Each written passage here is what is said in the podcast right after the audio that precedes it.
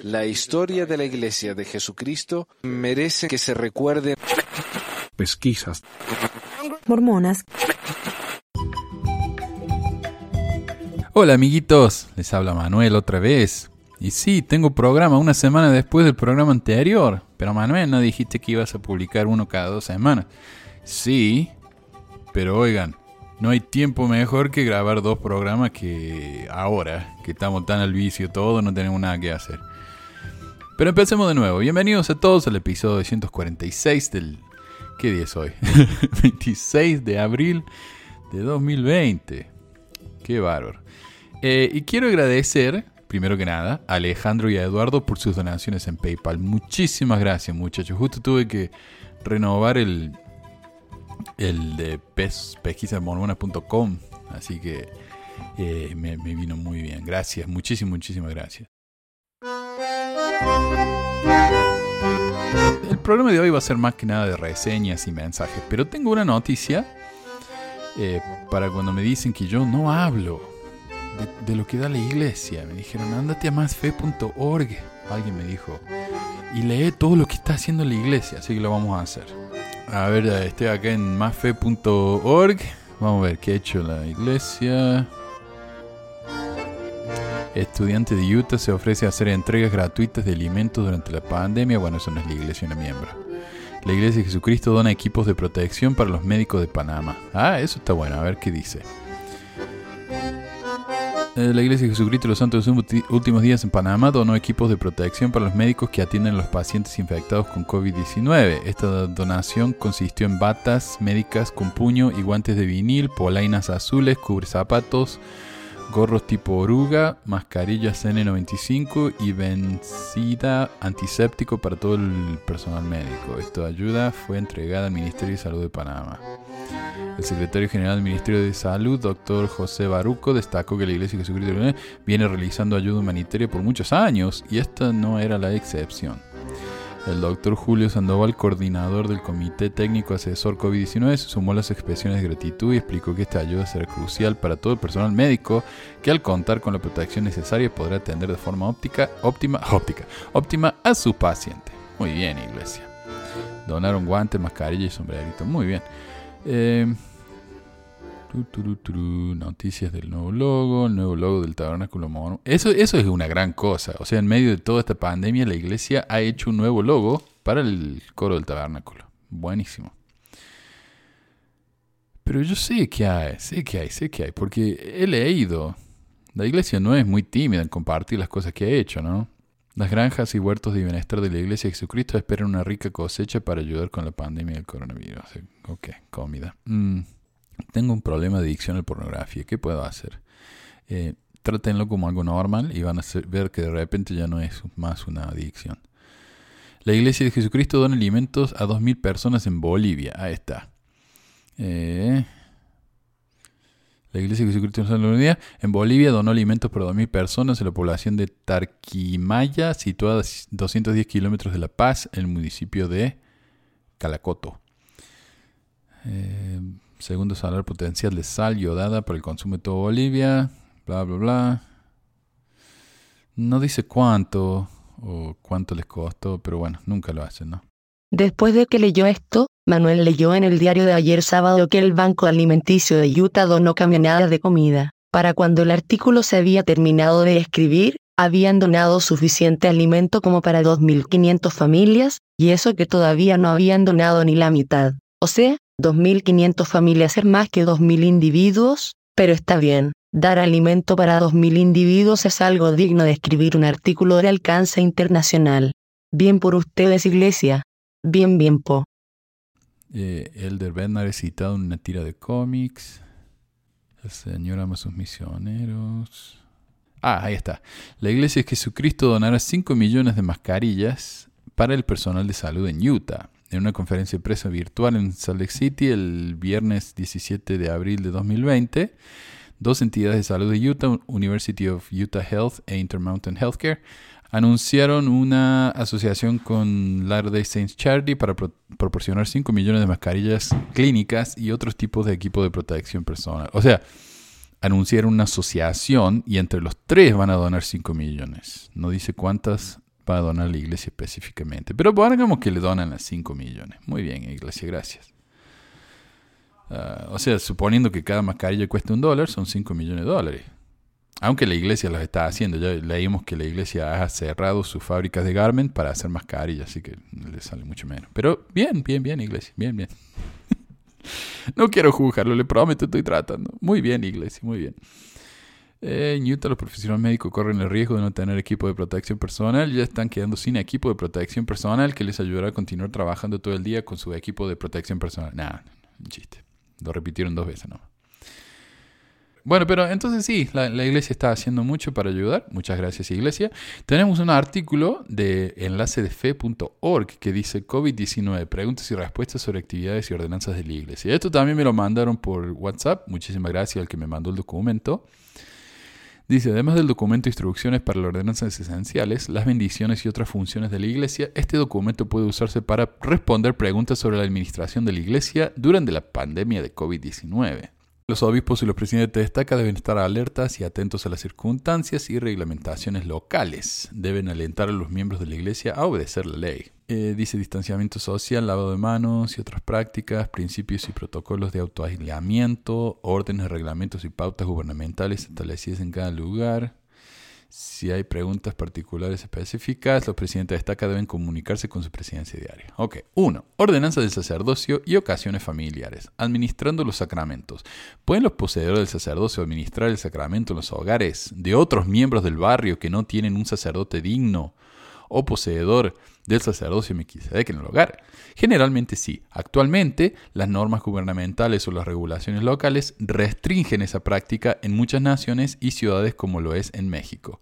Hasta nuevo aviso, en esos lugares los poseedores del sacerdocio no deben ingresar los hogares de los miembros de la iglesia para administrar los sacramentos. Ok, próximo.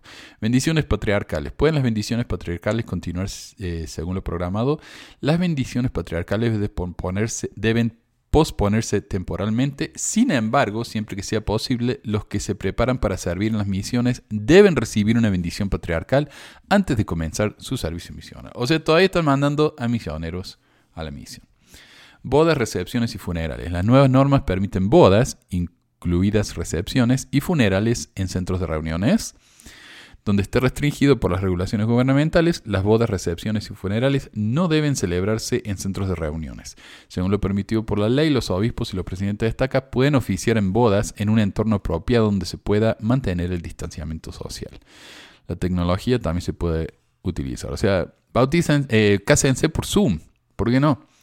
Yo he visto, en serio, he visto matrimonios hechos por, por Zoom. ¿Por qué no? es legal. tienen un ministro que firma el documento y listo, están casados. Ok. Eh, la tumba, junto a la tumba, eh, donde sea permitido por la ley. La tecnología también se puede utilizar. Pueden poner un, una, iPad ahí al lado de la, tumba y, el obispo los bendice por, por FaceTime. Nombre y bendición de niños. ¿Las pautas permiten bendecir a los niños en el hogar? Sí, cuando el obispo lo autorice. Listo. 2. Administración de barrios y estacas. Reuniones y entrevistas. Pueden celebrarse en persona las reuniones del obispado, bla, bla, bla. Estas son decisiones que deben tomarse localmente en función de todas las formas disponibles. También pueden hacerse por medio de la tecnología. Registro de asistencias a reuniones. Dada la suspensión de reuniones, ¿cómo se calculará e informará la asistencia a los informes? ¿En serio? O sea, alguien preguntó eso. Alguien preguntó. La, la, asistencia no será reportada. Uso de edificios e instalaciones. ¿Se pueden seguir utilizando edificios y campos deportivos? ¿Pueden los jóvenes reunirse para jugar fútbol en canchas y campos de reuniones al aire libre? Las actividades de rama, barrio y estaca se suspenden temporalmente. Las personas deben seguir las medidas preventivas para los miembros. Los miembros deben cumplir con las órdenes, regulaciones y pautas del gobierno. Pueden continuar otras actividades diarias como deportes, prácticas de coro y lecciones de piano en centros de reuniones. Se suspenden temporalmente, bla, bla, bla. ¿Qué se debe hacer con los talleres contradicciones y las clases de autosuficiencia que se realizan semanalmente? Deben celebrarse a través de la tecnología. ¿Deberán cerrarse los centros de historia familiar? Sí. Seminario Instituto. Para todas las preguntas, consulte las pautas de SEI en respuesta a COVID-19. O sea, no. No hay.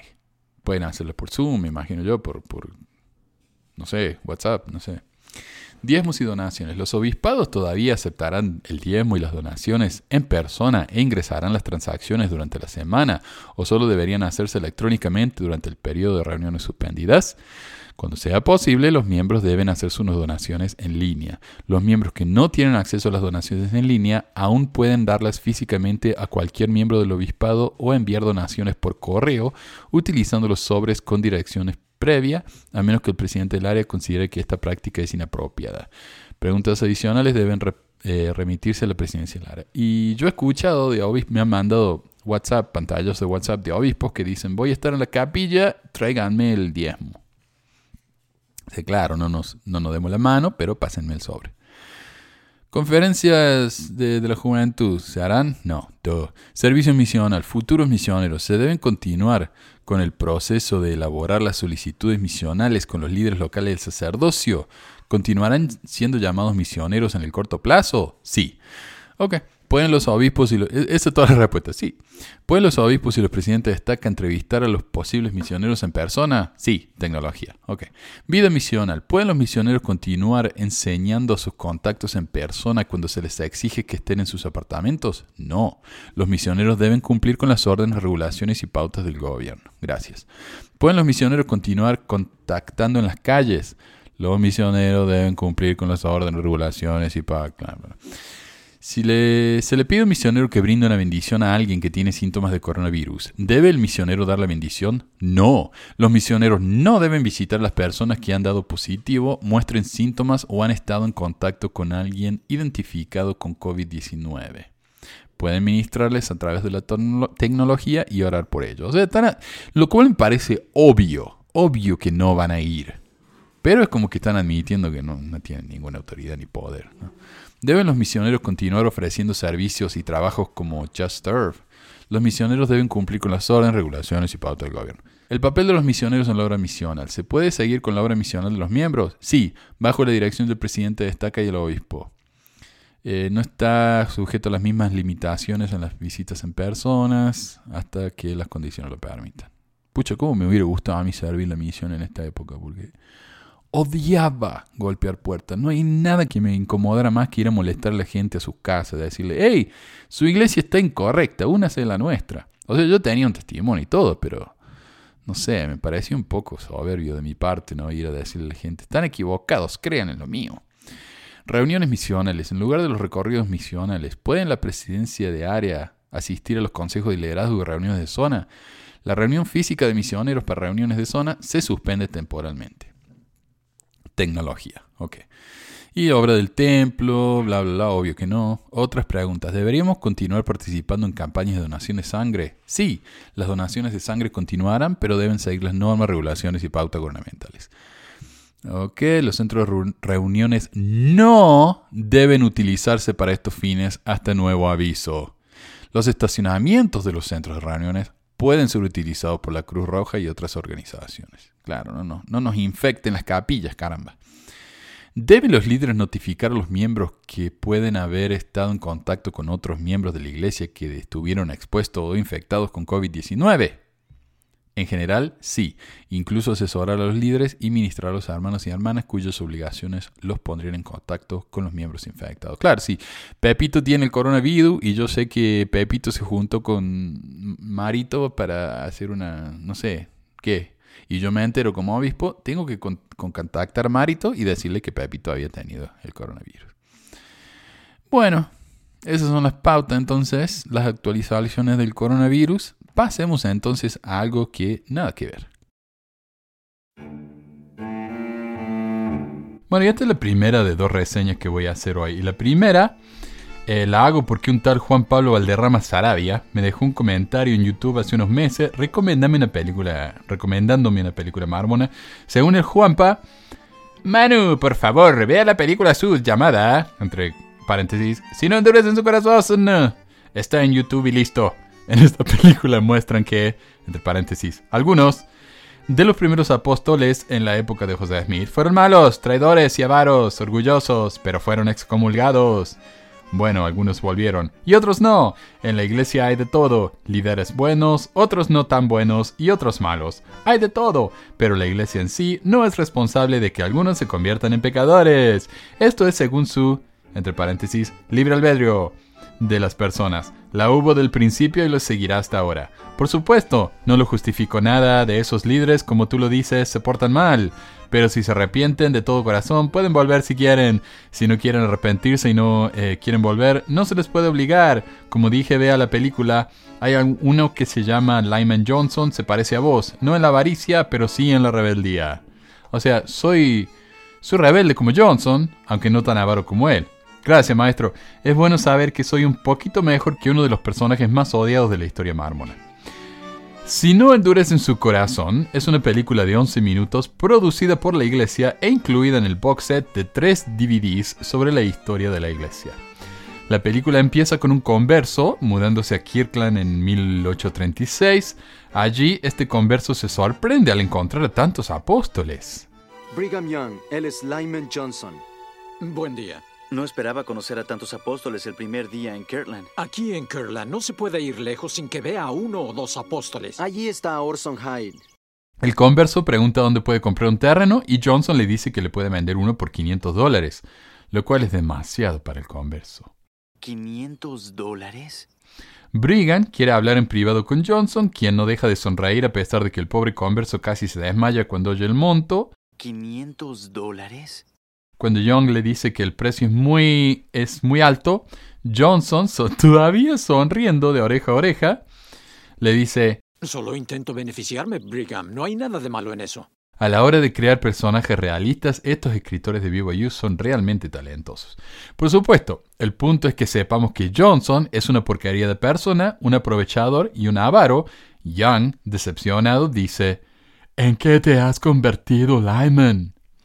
La próxima escena muestra una sala llena de hombres y a Johnson al frente hablando y diciendo, En su ausencia, formalmente denunciamos el liderazgo de José Smith. Y declaramos que es un falso profeta. Así que vemos que el pobre va de mal en peor. Young entonces entra, todo escandalizado, y dice, José Smith es el profeta de la iglesia y por lo tanto su líder. Yo lo sé, tú lo sabes. Le podré reprochar y calumniar, pero no pueden destruir el llamamiento de Dios. Brigham está furioso y no va a aceptar ninguna crítica del gran profetoide, así que termina su discurso con Y húndanse en el infierno. Y ahí muestra uno que lo tienen que agarrar porque lo va, lo va a destrozar el Brigham, ¿no? Pero menos mal que lo paran, ¿no? La próxima escena muestra a Thomas B. Marsh, otro personaje muy odiado en el mormonismo, hablando con Hivers y Kimball, y lo muestran enojadísimo porque José llamó a ciertos hermanos a la misión. Aparentemente Marsh estaba a cargo de llamar a los miembros a la misión, no José. Así que lo ofendió muchísimo que José se hubiera tomado la responsabilidad de hacerlo sin su autorización. Así que inmediatamente va a verlo. José recibe repentinamente la revelación Doctrina y Convenio 112.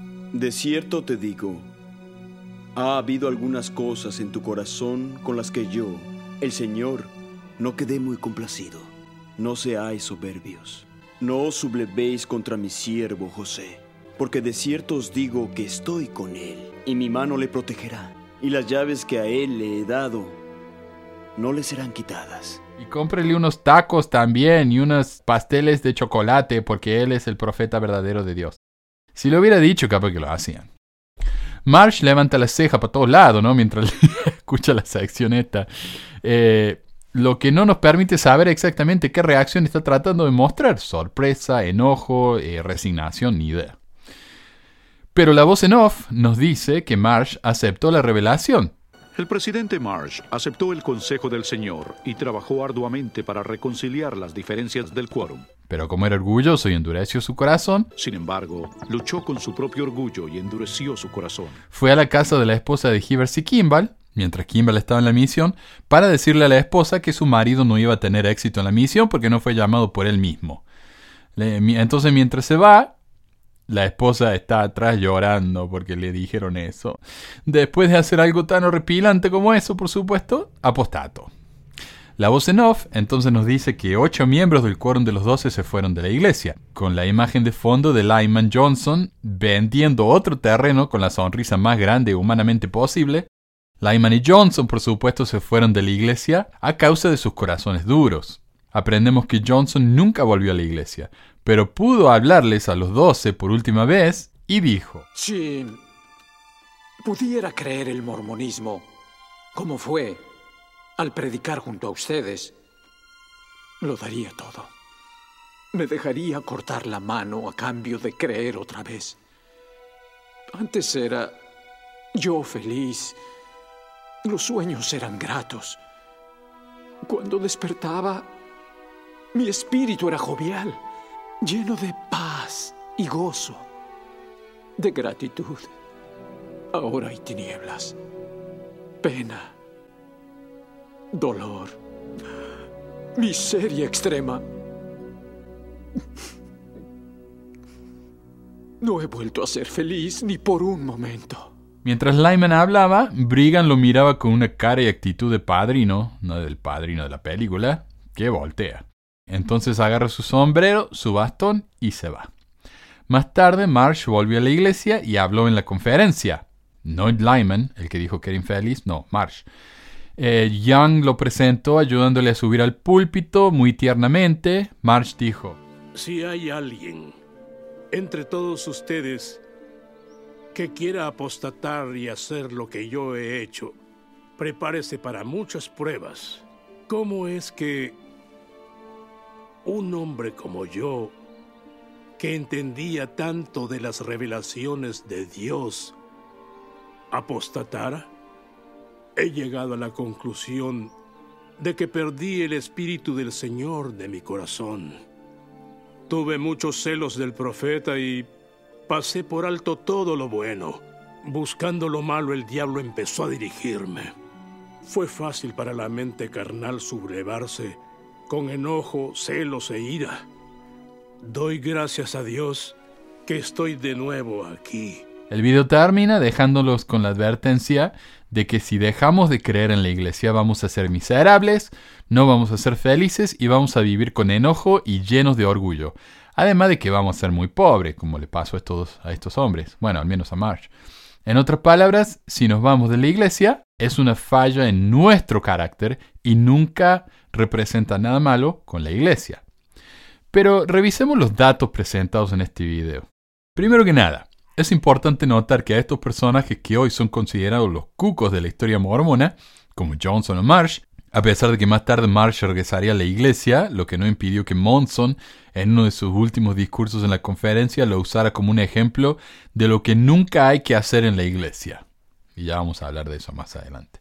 Son todos personajes chatos, sin dimensión ni personalidad, además de sus fallas, por supuesto. La verdad es que Lyman Johnson fue un hombre que hizo muchísimos sacrificios por la iglesia. Fue a misiones que lo alejaron de su familia como por seis años, y fue muy obediente hasta que lo perdió todo cuando el banco de José Smith fue a la quiebra. Resulta que Lyman había invertido 6 mil dólares en la Sociedad de Seguridad Antibancaria de Kirtland, algo así como 17.500 dólares actuales, y no recuperó un solo centavo. Boynton, otro miembro de la iglesia que fue expulsado por apostasía, dijo que sus dificultades con la iglesia fueron el resultado del fracaso del banco, porque como él lo entendía, había sido instituido por la voluntad y la revelación de Dios y se le había dicho que nunca fallaría. Hoy, a causa de sus resentimientos por esta causa, Lyman es considerado un hombre tan avaro que su avaricia endureció su corazón.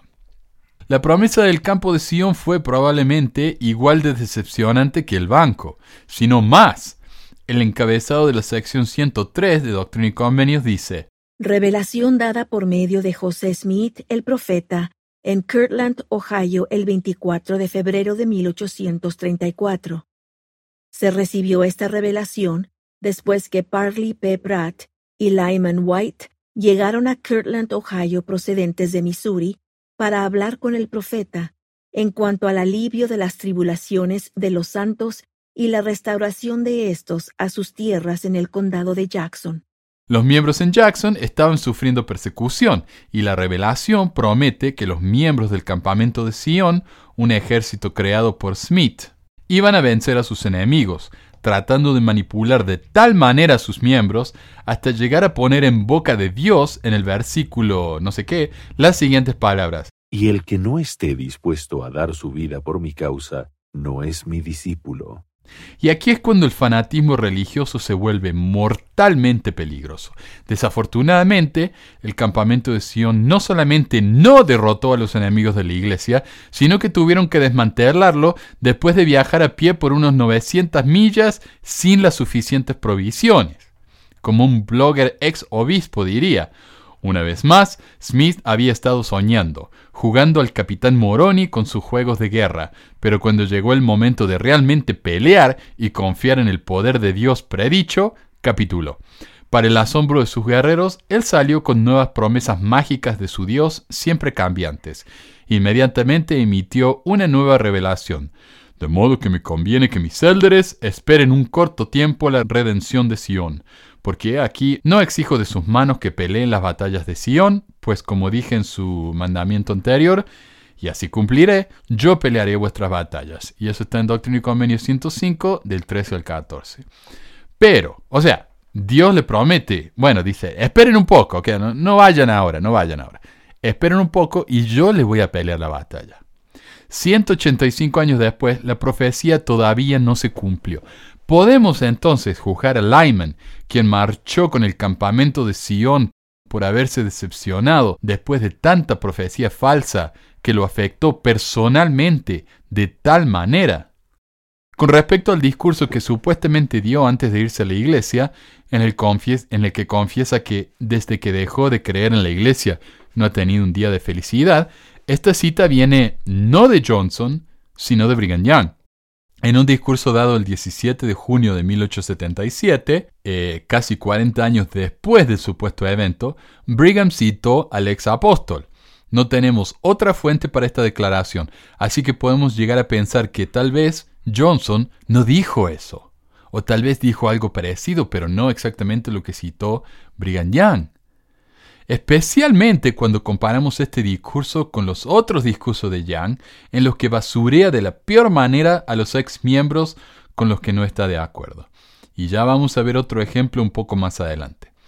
Después de todo, en el mismo discurso, Young declara de los apóstatas, miren sus rostros, ¿hay felicidad allí? No, hay lamento. Ellos escogieron el error en lugar de la verdad. Ellos aman la oscuridad en lugar de la luz. Y al final, para usar el lenguaje de las escrituras, hay muerte. La tristeza que sienten es de todos los días, ya que el espíritu del hombre es operado continuamente. Lo que está haciendo Young aquí es lo mismo que los líderes mormones actuales siguen haciendo. Amenazan a los miembros diciéndoles que si se van de la iglesia van a ser miserables. No van a conocer la verdadera felicidad. Van a lamentar haberse ido. Si se van de la iglesia, ¿a dónde irán? dicen los líderes hoy, con un poco más de tacto que el Briggy, ¿no? No salgan del barco, nos aconsejan, insinuando que el mundo es un peligroso mar en el que nos vamos a ahogar y morir sin la protección de la iglesia. Es curioso que el video muestra a Johnson furioso con Smith, diciendo que era un profeta caído, pero nunca habla de por qué él y todos los que estaban en esa reunión afirmaron lo mismo. Denunciamos el liderazgo de José Smith. Ahora podemos tener una mejor idea. José era un profeta que daba profecías fallidas y los miembros de esa época estaban muy decepcionados con él. Marsh, Thomas B. Marsh, por su parte, es uno de los blancos favoritos de los mormones. Tan recientemente como el 2009, Monson dio un discurso perpetuando la mentira de que Thomas B. Marsh se fue de la iglesia porque se había ofendido en una disputa de natillas de la leche, queriendo decir que alguien que había tenido un altísimo cargo en la iglesia, o sea, por ejemplo, él era el presidente del quórum de los doce, podría dar su espalda a todo lo que había logrado por algo tan frívolo. Este video no, no llega a ese punto, pero afirma que Marsh se fue porque su corazón era muy duro. La realidad, sin embargo, es bastante diferente. Al irse de la iglesia, el mismo Thomas B. Marsh redactó una declaración jurada, explicando en detalle las razones por las que se estaba alejando de la fe. Según él, estaba horrorizado de que sus correligionarios hubieran formado turbas para expulsar a los no mormones del condado de Davis. Habían robado sus posesiones y quemado sus hogares y ciudades.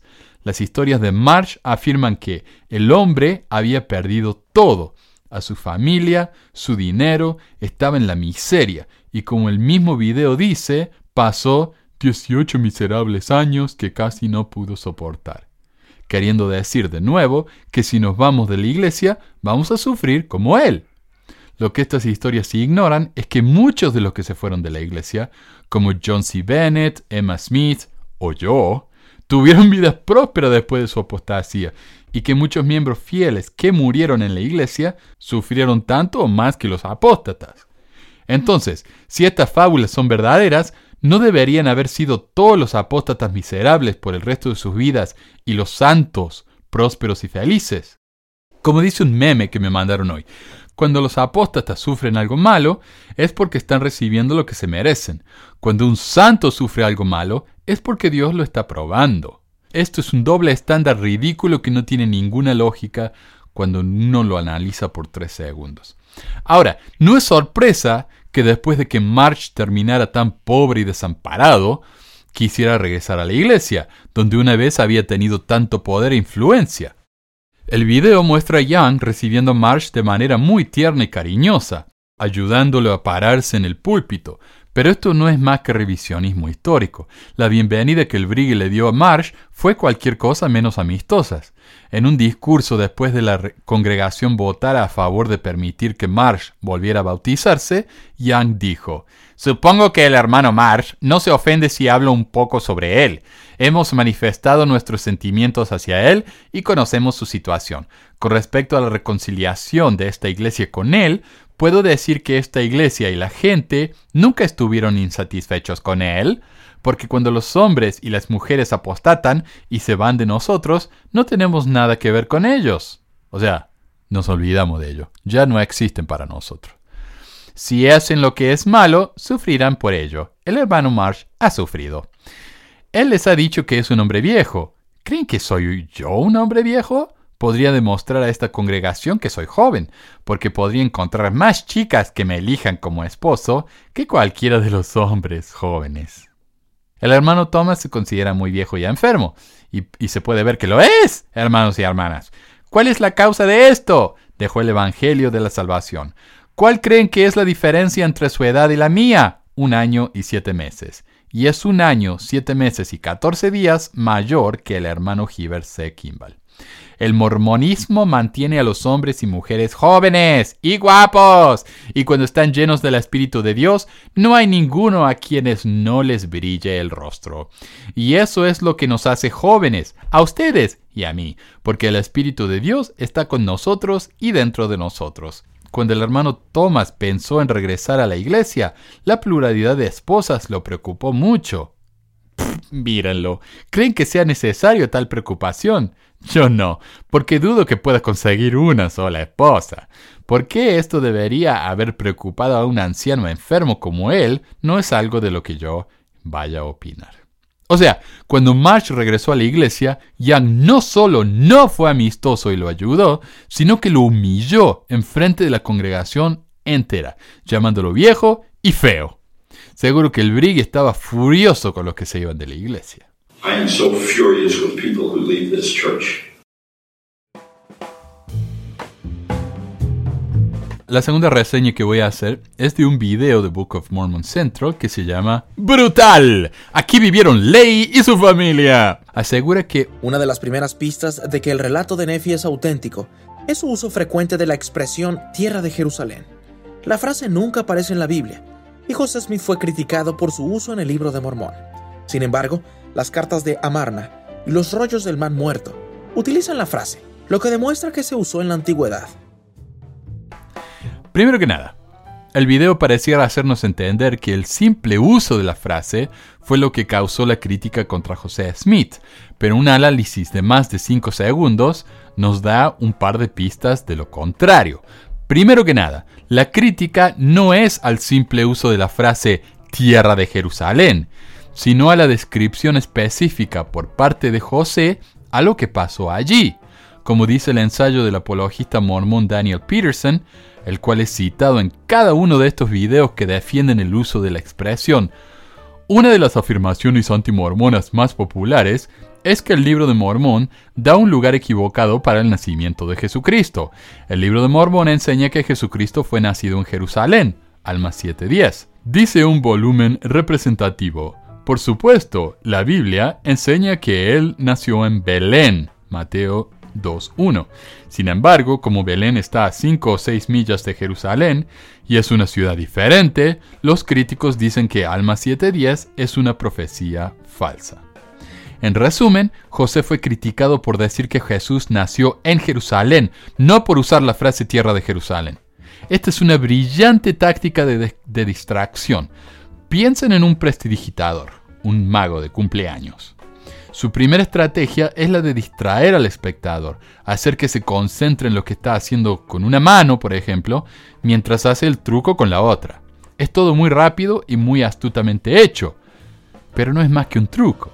Aquí Peterson y todos los apologistitas que lo siguen están haciendo lo mismo, conscientemente o no, y ya vamos a ver a qué me refiero.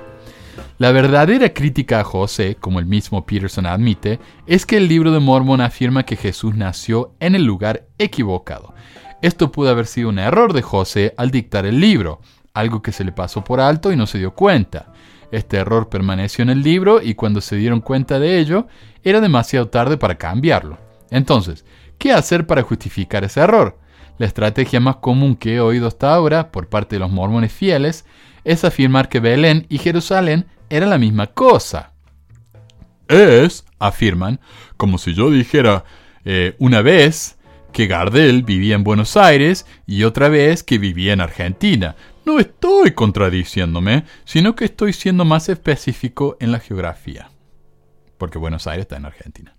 El problema es que Belén no estaba en Jerusalén, y como Peterson confirma en la cita de su artículo, eran dos ciudades diferentes, a 5 o 6 millas de distancia. Y bueno, está exactamente a 5.52 millas de distancia o 8.89 kilómetros. Así que la analogía es errónea. Lo siento, mormones. Segundo, Peterson arguye que como el libro de Mormón dice la tierra de Jerusalén, Alma tenía que estar refiriéndose a una zona más grande, no solo a Jerusalén, sino a las tierras circundantes, las que incluían a Belén. Así que presto, la tierra de Jerusalén y Belén eran la misma cosa. Como evidencia, Peterson nos da una referencia de los rollos de la mar muerto y más específicamente de la apócrifa de Jeremías C, un libro prácticamente imposible de encontrar.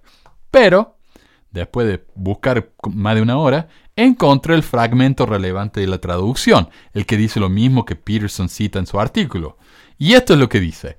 Jeremías, el profeta, fue de la presencia de Jehová y fue con los cautivos, quienes fueron tomados de la tierra de Jerusalén y vinieron a Ribla ante el rey de Babilonia. ¿Te dan cuenta? Lo único que dice es que Jeremías salió de la tierra de Jerusalén. Eso es todo. El resto de la cita no menciona nada sobre Belén o que la tierra de Jerusalén fuera algo más que la ciudad de Jerusalén misma.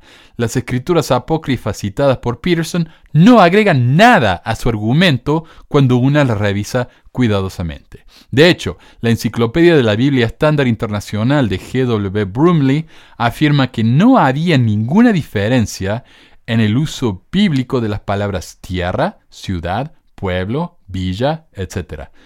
Según él, no se implica ninguna distinción aparente en el uso de los varios términos. Las ciudades antiguas exhiben considerables diferencias y la distinción terminológica en la base de tamaño, carácter o función no se daban, eran enteramente subjetivas.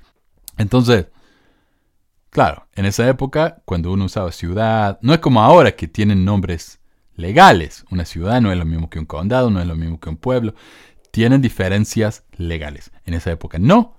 Se consideraban la misma cosa, pero se usaban términos intercambiables para referirse a ellos. Entonces, lo que nos dice Peterson es caca. Y a esto me refiero yo con tácticas de distracción. Peterson empieza hablando de una cosa, los críticos se quejan de que José dijo que Jesús nació en Jerusalén, y termina con algo completamente diferente. Los críticos se quejan de que José usó la frase la tierra de Jerusalén cuando esa frase nunca fue usada en la Biblia. Pero el lector termina con la impresión de que algo le fue demostrado que confirma la veracidad del libro de Mormón, aunque no está seguro qué le demostraron, cuando en realidad nada fue demostrado. Por supuesto, estoy convencido que nadie en Book of Mormon Central se tomó la molestia de encontrar, mucho menos de leer, la cita de la apócrifa de Jeremías C. Si lo hubieran hecho, se habrían dado cuenta que la afirmación de Peterson no tiene sentido.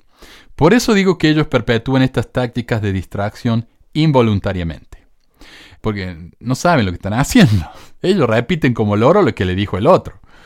Entonces, cuando Peterson responde la supuesta crítica de que José usó la frase la tierra de Jerusalén, lo cual nadie hizo, nadie lo criticó por eso, está cayendo en una falacia lógica llamada hombre de paja, en la que uno no responde a lo que la crítica dice, sino a lo que uno quisiera que hubieran dicho. Es la típica estrategia usada por los políticos en la debate. Por ejemplo, si a un político le preguntan por qué quiere gastar una cifra exorbitante e innecesaria en construir un muro para impedir que los inmigrantes entren al país, el político, en lugar de responder a la pregunta, puede decir, me cuesta entender que estés a favor de dejar entrar a violadores y a drogadictos al país. La respuesta no tiene nada que ver con la pregunta, aunque alguien que favorezca a este político va a quedar muy impresionado por su brillante respuesta. Peterson hizo exactamente lo mismo. También les puedo asegurar que si le preguntan a Benji o a cualquiera otro en Book of Mormon Centro quién se quejó de que José hubiera usado la frase la tierra de Jerusalén, no tendrían ni la mínima idea de qué responderles, porque tampoco se tomaron la molestia de investigar eso. Finalmente, cuando uno lee la escritura en alma, dice, Y he aquí, nacerá de María en Jerusalén, que es la tierra de nuestros antepasados. No dice nacerá en la tierra de Jerusalén. No, dice nacerá en Jerusalén. Pero para cuando uno termina de leer el artículo de Peterson, el cual dice tantas cosas tan confusas en tan poco espacio, o después de ver el video de Book of Mormon Central, el cual también afirma un montón de cosas en menos de 10 segundos, uno ni se pone a pensar que el libro de Mormon ni siquiera usa la frase la tierra de Jerusalén al menos no en Alma 7.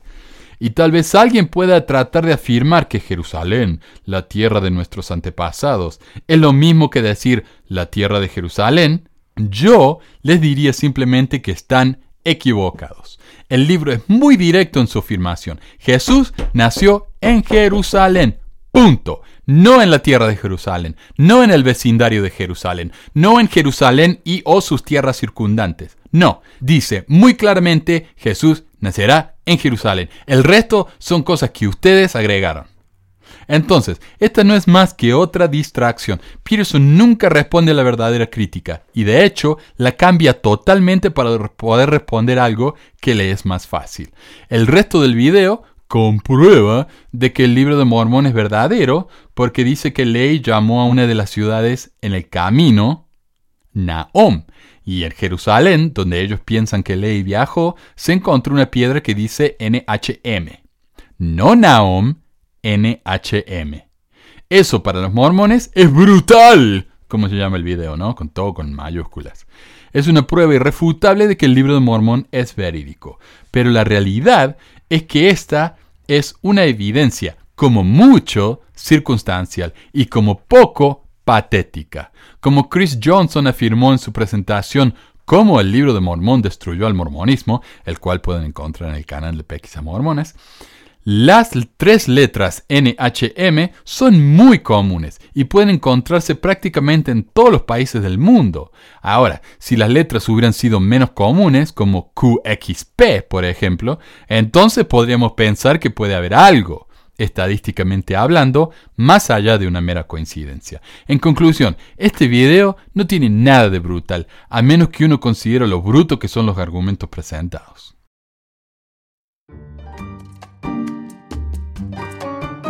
Mensajes. Saludes, Manuel. Pues un gusto poder aportar un poco a, esta, este proyecto de pesquisas mormonas. Me fascinan tus programas. Yo te escucho en Spotify. Ahí encontré ya tu podcast y están muy, muy excelentes. Aparte de que se me, se me descarga menos el teléfono estarlos escuchando en, YouTube. están pero buenísimos. Eh, estuve escuchando un día de esto sobre, sobre la situación de, los 100 mil millones de, dólares que la iglesia tiene, tiene guardado en el banco. Dice que, dice que para, para cuando, para la segunda venida de Jesucristo. Y a mí me causa mucha risa porque eh, eh, Jesucristo pues nunca necesitó dinero para, para poder andar predicando su evangelio. Aparte de que eh, hay una escritura que dice que sin bolsa ni alforja ni, ni, ni, lugar para reposar su cabeza. Y cuando uno toca esos temas con los miembros de la iglesia, supuestamente son amigos, pero yo he hecho un análisis y, uno no, no, tiene amigos en la iglesia. Eh, la mayoría de personas son por conveniencia. Conveniencia para, para ver qué sacan de uno o de su familia. Estuve escuchando un tal Walter que te mandó unos audios. ¿Vos sos acaso el dueño de Wall Street? Y, y, pues con respecto a esta situación de los 100 mil millones que tiene guardado la iglesia. Y es cierto, cuando una persona, miembro de la iglesia, eh, activo, dice que activo, va, no tiene argumentos para defender esa organización para mí una organización eh, que el principal objetivo es el billete, el dinero y, tener controlada a las masas. Pues yo le comenté esto a un tipo eh, de, mi país, ¿verdad? Y, le, empecé a hablar sobre esta situación. Ay, disculpa que me da un poco de, de risa, pero es que es cierto, la gente la gente es algo pendeja. pero, pero fíjate que yo le comenté eso y no tenía ningún argumento. Y el tipo me, me dice de que, de que cuando yo me vine de país, como vine por tierra, va cruzando México, quizás el coyote me agarró y me cogió y me dejó loco. Y me da tanta risa porque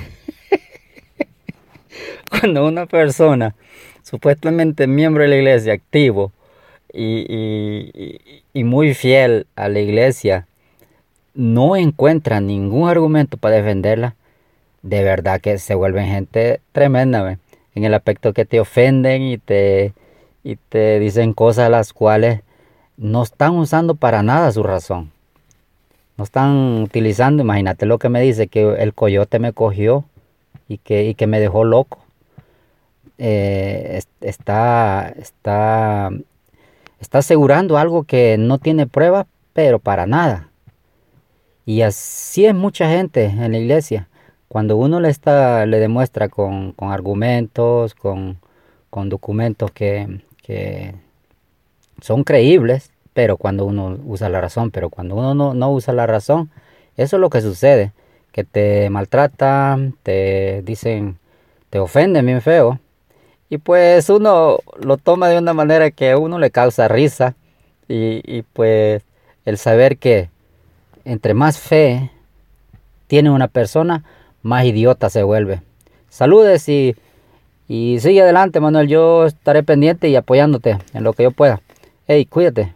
Buen día a todos. Bye. El amigo José compartió en Facebook un link a una página de Facebook llamada Ven Sígueme en la que se encuentra una foto en blanco y negro de los años 50, en la que se ve a una mujer lavando los platos en la cocina, con el siguiente texto que lo acompaña. Y esto no es una broma, esto es en serio. Y esto lo compartieron como algo inspirador. En serio.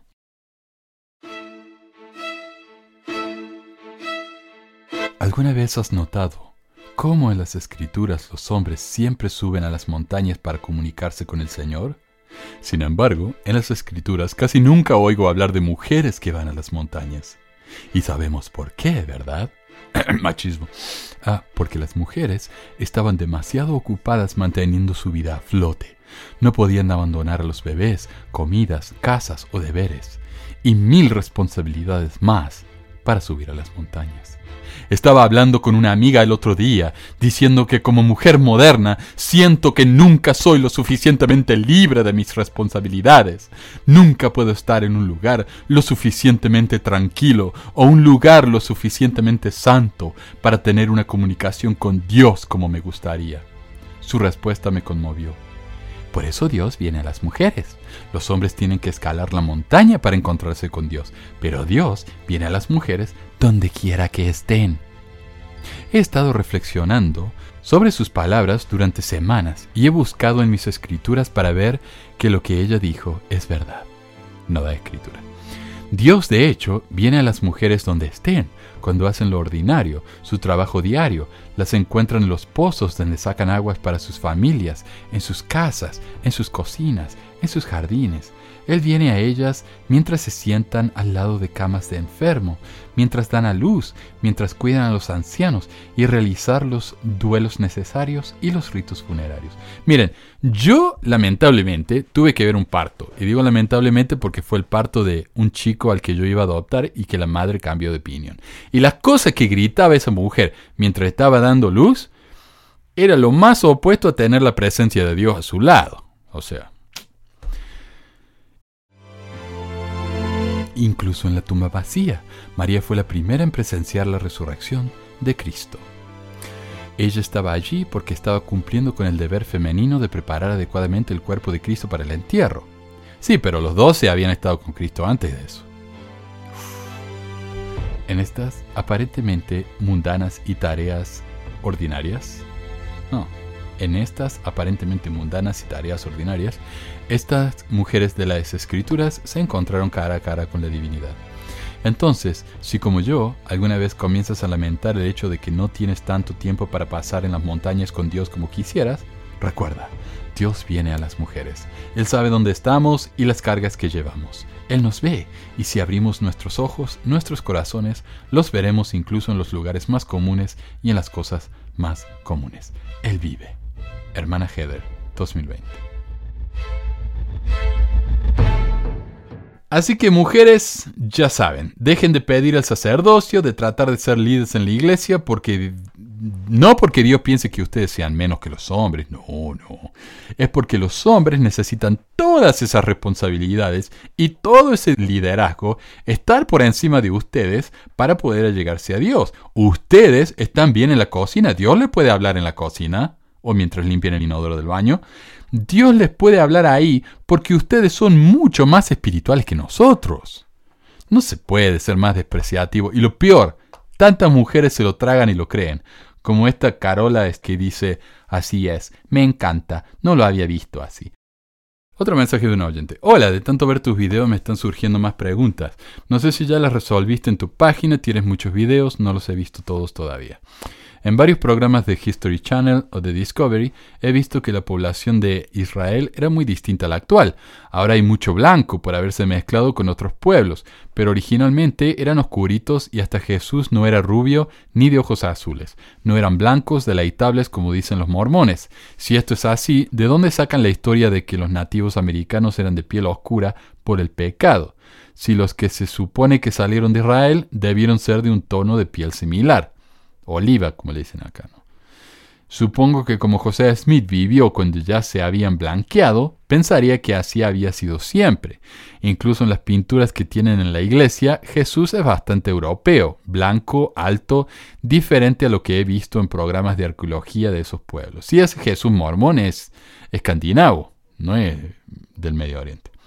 A lo que quiero llegar es que si los antiguos israelitas eran morenitos, entonces el libro de Mormon está errado en decir que ellos eran blancos y deleitables, y los otros eran gente horrible. Sería otra prueba del fraude de este profeta. Tú que sabes de este tema, ¿qué me puedes ayudar a salir de la duda? Muchas gracias. Bueno, como ya he dicho varias veces, José Smith no era más que un recopilador. Él veía lo que había a su alrededor y lo absorbía. José no sabía nada de la gente del Medio Oriente, así que en su mente eran todos rubios como sus vecinos. No sabía que Jesús habría tenido la piel oscura y los ojos marrones, así que se lo imaginó rubio. Como las ilustraciones de la época lo representaban. José tenía imaginación, pero no era muy educado, y eso se ve en cada cosa que dijo y escribió. Hola Manuel, mira, una pregunta. En la época de José Smith, ¿la poligamia estaba prohibida? Un saludo.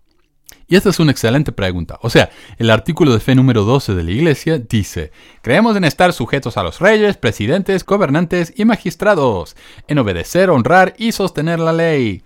Así que sería inconcebible que los mormones violaran la ley de esta manera, ¿no? Lamentablemente, cuando los mormones quieren romper la ley, la rompen y listo.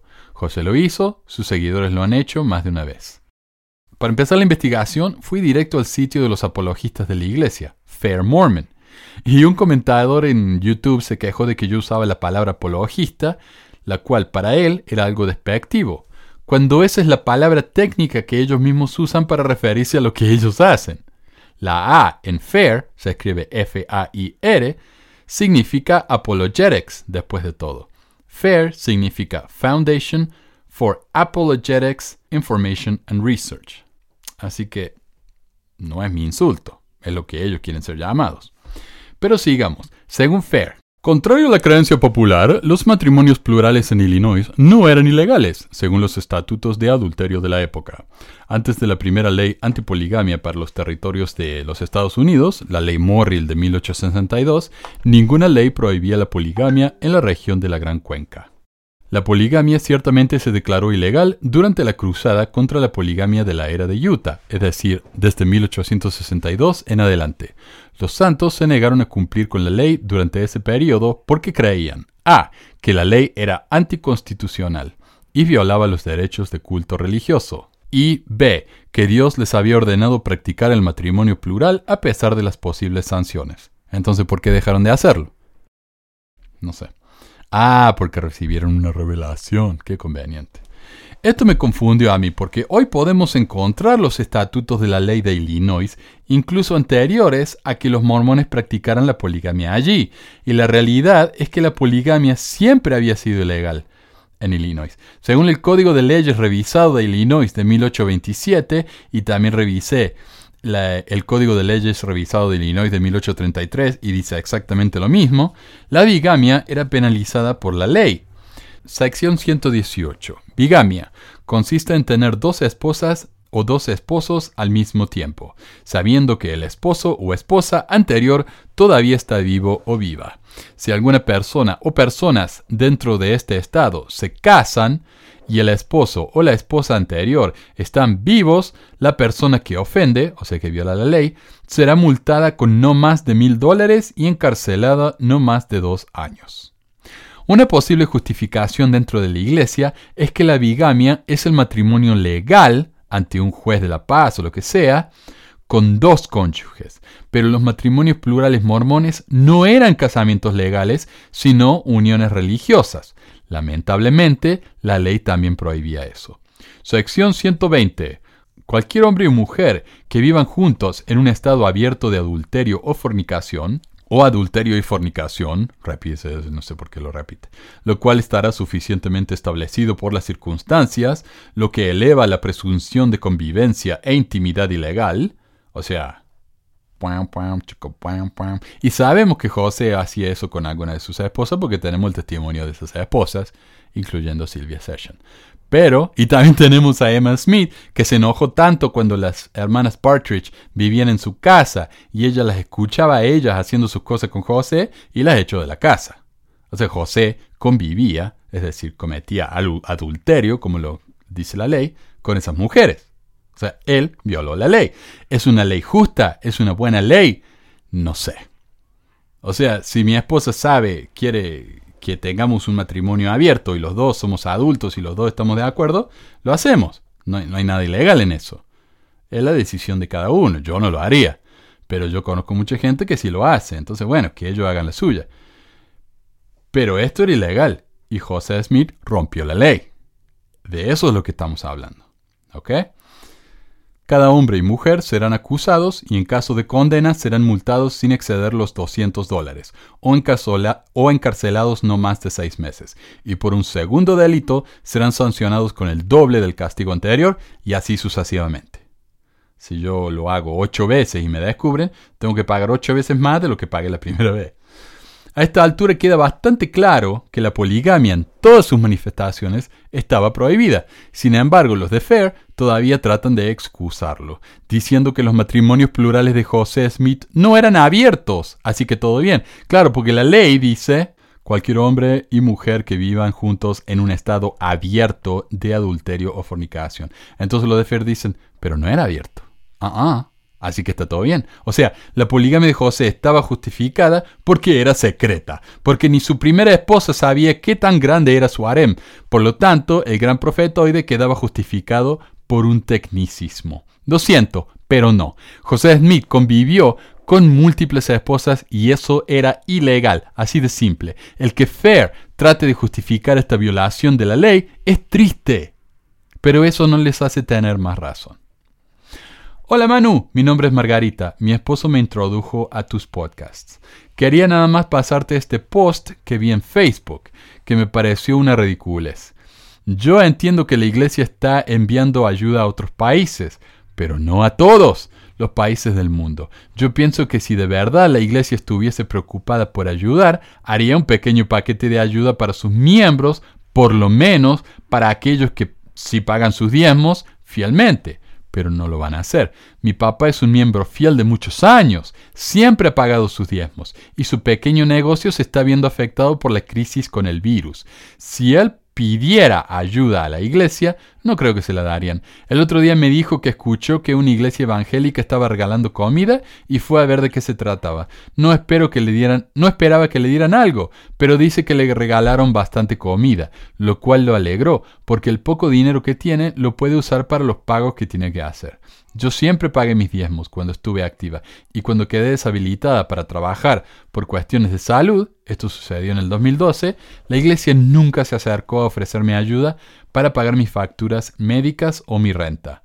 Menos mal que había trabajado un montón de overtime, o sea, tiempo extra, antes de que me hicieran la cirugía y tenía un poco de dinero guardado, porque pudimos aguantar con mi esposo sin mi ingreso por dos meses. Mis líderes sabían que estábamos pasando por aprietos, pero no nos ofrecieron ayuda, ni siquiera una orden de comida. Mejor el obispo de mis padres, quien fue mi obispo antes de casarme y mudarme del área, quiso ayudar, y como supo que mis papás se estaban cuidando mientras me recuperaba, me estaban cuidando mientras me recuperaba, les hizo una orden de comida para que me la dieran a mí. Anyway, pienso que si la iglesia de verdad quiere ayudar, debería comenzar por sus miembros. Por lo menos los que pagan sus diezmos o los más necesitados, ayudándolos a cubrir algún gasto de utilidad, renta o, proveerles vouchers de comida. Pero se llenan la boca diciendo que mandaron donaciones de esto y de lo otro, que no beneficiaron a todos. Y bueno, eh, sí, sí, sí, como yo leí eh, la semana pasada, cuando uno tiene que pedir ayuda a la iglesia, uno tiene que ir a la capilla, uno tiene que llenar un formulario, llenar la solicitud esa de eh, autosuficiencia, que es un trámite. Y recién entonces el presidente lo puede llevar al presidente de área o al presidente de lo que sea, y ellos lo tienen que aprobar. Cuando, uno, cuando este hombre fue a la iglesia evangélica no le hicieron eso. Cuando uno va a Caritas no le hacen eso. Pero en la iglesia mormona funciona así. Con sus propios miembros. Imagínense a, a los que no son de la iglesia. Antes de continuar quiero aclarar lo que quise decir con eso. O sea, es de esperarse que uno vaya a la capilla a pedir ayuda cuando la necesita, obviamente. Pero hay casos en los que esto no se puede. Por ejemplo, esta mujer que está enferma en su casa, nadie la vino a ver, nadie le vino a preguntar si ella necesitaba ayuda. Entonces, a menos que ella de alguna manera fuera y se contactara con su obispo, no le va a recibir. Y esto me hace acordar a mí el caso de mi mamá, porque ella tenía cáncer de pulmón. Ella fumó desde muy chiquita, ¿no? Dejó a los 40, pero ella era demasiado tarde. Cuando tenía como 65, el cáncer la fulminó.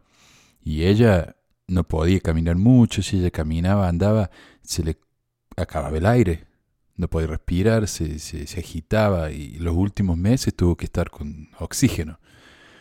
Entonces, ella no podía ir mucho a la capilla, pero un domingo fue y quiso hablar con el, obispo.